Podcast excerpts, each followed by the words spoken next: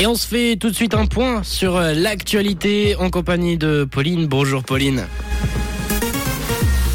Bonjour à tous. Des discussions sont en cours pour accueillir des détenus de Guantanamo en Suisse. Le Burkini va être autorisé dans les piscines de Genève et du soleil attendu cet après-midi. Des discussions sont en cours pour accueillir des détenus de Guantanamo en Suisse. L'administration de Joe Biden cherche activement des pays pour accueillir la trentaine de prisonniers encore incarcérés dans cette prison. Parmi eux, beaucoup n'ont jamais été jugés et 20 sont considérés comme libérables. Des discussions diplomatiques seraient donc en cours sur le sujet entre la Suisse et les États-Unis. Aucune demande officielle n'a cependant encore été faite. À Genève, le burkini va être autorisé dans les piscines de la ville. Le règlement des installations sportives va être modifié, comme l'a confirmé le conseil municipal. Le règlement sera non genré et seule une tenue de bain décente et appropriée sera demandée. L'UDC avait de son côté annoncé le lancement d'un éventuel référendum en cas d'acceptation. Le parti devra cependant réunir 3200 signatures en 40 jours.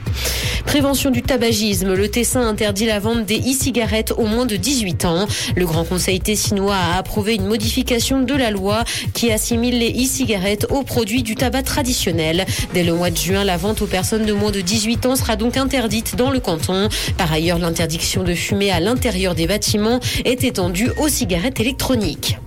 Dans l'actualité internationale, le ton monte entre Pékin et Washington à propos des ballons espions. Les États-Unis ont rejeté des accusations d'espionnage par ballon lancées par la Chine et tentent toujours de percer le mystère des trois objets volants encore non identifiés qu'ils ont abattus ces derniers jours. Les relations entre les deux pays se sont largement tendues depuis que le premier ballon chinois a été abattu.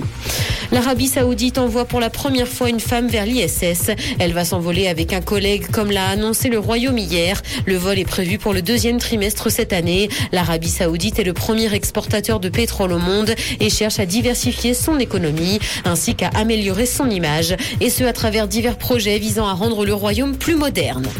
Brit Awards, l'équipe de Beyoncé a mis fin aux rumeurs concernant son absence lors de la cérémonie. L'artiste a été récompensé et a seulement enregistré une vidéo de remerciement, ce qui a beaucoup déçu les fans. La rumeur disait qu'elle n'avait pas fait le déplacement parce que les organisateurs ont refusé de débourser 500 000 livres sterling pour couvrir ses frais. Une information démentie par son équipe.